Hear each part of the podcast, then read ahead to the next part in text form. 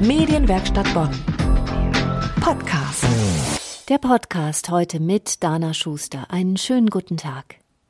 Im Januar haben sich 125 Mitarbeiterinnen der katholischen Kirche öffentlich mit einem Manifest geoutet. Sie identifizieren sich unter anderem als lesbisch, schwul, bi, trans, inter, queer und non-binär. Die Aktion bekam große Aufmerksamkeit in den Medien. Miriam Gräve ist eine der Beteiligten. Sie arbeitet als katholische Religionslehrerin in Troisdorf. Ich habe mit ihr gesprochen über die Aktion Out in Church, die Forderungen des Manifests und ihre persönlichen Erfahrungen. Out in Church ist äh, sozusagen im Grunde entstanden, weil es Act Out gab.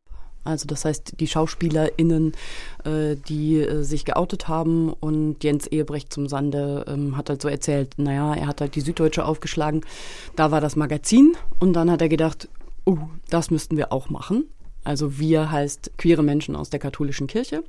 Und äh, das hat er tatsächlich einfach mal so, man könnte vielleicht sagen, als Schnapsidee geteilt in den sozialen Netzwerken und hat darauf innerhalb eines Tages, glaube ich, so viel positiven Zuspruch bekommen, dass äh, die Idee ernsthaft geworden ist. Und dann gab es einen Zoom-Call, in dem einfach alle queeren Menschen, die man bis dahin aus irgendwelchen Netzwerken, Verbänden, Vereinen auf irgendwelche Weise kannte, wurden halt alle angeschrieben und dann gab es die Möglichkeit, sich für diesen allerersten Zoom-Call zu treffen, wo eigentlich nichts weiter war als die Idee, Act Out ja, im Grunde auf die katholische Kirche zuschreiben. Und zu dem Zeitpunkt hieß es dann noch RK Out in Church. So war sozusagen das, das die erste Idee. Und daraus ist dann irgendwann im Laufe eines durchaus langen Prozesses und Vorbereitungen, mm, also ich glaube innerhalb von elf Monaten sozusagen Out in Church geworden. Und dann auch eine, ja, wie ich finde, großartige Kooperation im, mit der ARD, dass tatsächlich daraus eben dieser Film geworden ist, wie Gott uns schuf und dass das, das wirklich ein, ein unglaubliches Medienecho schließlich gefunden hat. Ja, ist ja auch wirklich ein sehr bewegender Film. Ja. Jetzt könnte man ja die Frage stellen, warum soll man sich überhaupt outen? Also man könnte ja auch sein Privatleben einfach so für sich behalten. Das wäre super. Also das wäre meine ähm, absolute Präferenz, wenn ähm, ich sozusagen äh, hier jetzt quasi nicht aufgrund eines einzigen oder man könnte sagen zwei Identitätsmerkmalen sitze, nämlich weil ich katholisch und lesbisch bin. Also das heißt, das ist der, Grund, warum äh, ja ich sozusagen jetzt hier bin, dieses Interview führe und es zeigt damit aber auch gleich die große Problemstellung an, die es in der katholischen Kirche gibt und damit die Diskriminierung, die damit einhergeht und die Diskriminierung, die sich eben aufs katholische Arbeitsrecht bezieht und dementsprechend auf die große Angst, gekündigt zu werden. Also tatsächlich, wenn ich meine Orientierung offen lebe, dass ähm, es eine Grundordnung gibt, die die Menschen unterschrieben haben, je nachdem, in welchen unterschiedlichen Bereichen sie leben, also in welchen Fällen sie arbeiten. Bei mir ist es äh, jetzt in diesem Fall, dass ich katholische Religionslehrerin bin. Somit habe ich eine Missio äh, die Missio Canonica, also eine Befähigung zur Lehrerlaubnis, in dem Fall vom Erzbistum Köln, weil ich ähm, eben in Trostorf unterrichte. Und diese Missio kann mir entzogen werden. Das äh, wäre jetzt für mich, finde ich, noch nicht so richtig tragisch, weil ich tatsächlich schon zu Beginn meines Studiums drei Fächer studiert habe. Das heißt, ich habe zwei weitere Fächer. Ich bin Landesbeamtin, also ich brauche da keine existenziellen Ängste haben. Aber andere Menschen, die bei, direkt bei der katholischen Kirche angestellt sind ähm, und die ebenfalls unterschiedliche Befähigungen haben oder diese Lehrerlaubnis oder die Grundordnung eben unterschrieben haben, für die bedeutet es den Verlust des Arbeitsplatzes. Und das bedeutet, wir haben es zu tun mit einer äh, Kirche der Angst. Also Angst vor Diskriminierung, Ausgrenzung. Das äh, führt zu Doppelleben. Also das heißt so nach dem Motto, dass gesagt wird, ja, ist in Ordnung, aber bitte nicht an die große Glocke hängen und solche Dinge. Und gegen all diese Punkte ist es so, dass Out in Church sozusagen sagt, das muss aufhören und es gibt ein Manifest zu Out in Church. Es gibt äh, sieben wesentliche Forderungen der Veränderung an die katholische Kirche und das sind sozusagen wesentliche Punkte, die ja, die so wichtig sind, dass ich eben gesagt habe, ja, Out in Church äh, braucht auch mein Gesicht eben für alle die, die ihr Gesicht nicht zeigen können. Und das sieht man, finde ich, auch an all den Menschen, die verpixelt auftauchen, die sich eben nicht offen zeigen können und genau die diese Angst haben. Und dahinter, äh, das weiß ich auch aus eigener Erfahrung, stehen ja nochmal die, die noch nicht mal verpixelt dabei sind. Also das heißt, in der äh, Dokumentation starten wir mit 120, 125 Menschen. In der Zwischenzeit sind noch viele weitere dazugekommen. Über 100, die mit jetzt auch mit äh, dabei sind. Aber dahinter stehen eben auch ganz viele, die entweder aufgehört haben zu kämpfen ähm, oder längst ausgetreten sind, vielleicht auch oder oder oder. Also die Anzahl der Menschen, für die diese Kampagne wichtig ist, die ist riesig. Mhm. Ähm, hat sich denn jetzt im Arbeitsrecht schon irgendetwas geändert, seitdem das äh, Manifest dann veröffentlicht wurde? Ganz konkret äh, nicht. Nein. Also eigentlich kann man sagen, die, das einzige äh, Bistum in Deutschland, also es gibt 27 Bistümer in Deutschland, wir haben also einen großen Flickenteppich. Das einzige äh, Bistum, das tatsächlich etwas im Amtsblatt veröffentlicht hat, ist das Bistum Limburg. Also das heißt, es äh, bedarf sozusagen gewisser rechtlicher Maßstäbe, dass die Dinge schließlich auch anerkannt sind und das hat bisher nur das Bistum Limburg gemacht. Daneben gibt es durchaus andere Bistümer, die gesagt haben, sie wollen die Grundordnung verändern, wollen das aber gemeinsam tun, also gemeinsam auf der Bischofskonferenz. Und äh, die aber schon zugesichert haben, dass sie die Praxis des Entlassens nicht praktizieren wollen. Ähm, aber es gibt auch Bistümer, die sich sozusagen bisher kaum gar nicht oder ja, aus meiner Sicht vielleicht sogar negativ geäußert haben. Also selbst, selbst die Bistümer gibt es. Hm. Das heißt, da gibt es noch einiges an Überzeugungsbedarf und Handlungsbedarf. Ja, also auf der auf der politischen Ebene sozusagen, das ist sehr wesentlich, dass da agiert wird. Also es, mit Out in Church gab es eine Petition, die ähm, über 120.000 Menschen unterschrieben haben. Die ist auf der Bischofskonferenz im März an die Bischöfe oder die Bischofsvertreter überreicht worden. Also das heißt, da ist eine wirklich sehr, ein sehr breite, breites Engagement aus der, ja, aus der Mitte der Gesellschaft da, die sagen, es muss sich etwas ändern. Wenn ich jetzt nochmal zurückkomme auf Ihr persönliches Engagement, war Ihnen das sofort klar, dass Sie mitmachen bei der Aktion oder mussten Sie da auch einen Moment überlegen? Also es ist halt so, dass ich mich mit diesem Thema katholisch und queer, so würde ich es mal nennen, schon länger auseinandersetze. Das heißt, ich bin schon seit, ich glaube, vier, fünf Jahren Sprecherin des Netzwerks Katholische Lesben. Also das heißt, äh, dass ich mich in dem Sinne schon früh gut vernetzt habe ähm, und schon Engagement in dem Bereich gezeigt habe. Und das ist auch mit dann ein Grund, dass ich schließlich in das Forum 4 auf dem synodalen Weg berufen worden bin. Der synodale Weg, der Erneuerungsprozess der katholischen Kirche, also die vielfältigen Missbrauchsfälle, waren der Anlass zu sagen, es gilt in Deutschland etwas zu ändern, einen Reformprozess anzustreben, der heißt synodaler Weg. Und in diesem synodalen Weg gibt es vier Foren, die sich mit den brennenden Themen auseinandersetzen. Und das Forum 4 ist das Thema zu ich sag mal, Sexualmoral, Leben in gelingenden Beziehungen heißt es. Und in dieses Forum bin ich mit zwei weiteren queeren Personen tatsächlich zu Beginn berufen worden. Also das heißt, ich bin jetzt bereits ja, seit zwei Jahren ein, mit auf dem synodalen Weg, mit in Forumssitzungen, wo zuerst intern, was ja auch sehr wesentlich ist, dass nicht immer direkt alles nach außen dringt, ähm, über die drängenden Fragen der Veränderung der Sexualmoral gesprochen wird.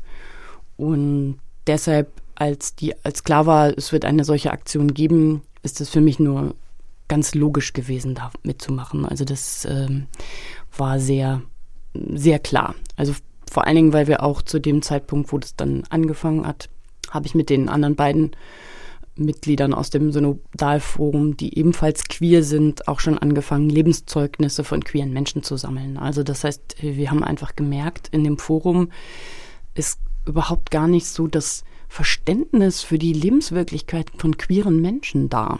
Und in dem Sinne war uns dann klar, wir müssen nicht nur unser Zeugnis ablegen, was auch wichtig ist, sondern wir müssen schauen, dass wir weitere Zeugnisse sammeln. Und das haben wir dann tatsächlich getan und haben 24 Lebenszeugnisse von queeren Menschen gesammelt, äh, trans, inter, bi, schwul, lesbisch, äh, in Regenbogenfamilien lebend und, und, und, also ein alt, jung, also das, das Spektrum ist ziemlich groß und dann haben wir festgestellt, naja, es ist gar nicht so einfach, sie in das Forum einzubringen und somit ist die Idee eines Buchprojekts entstanden.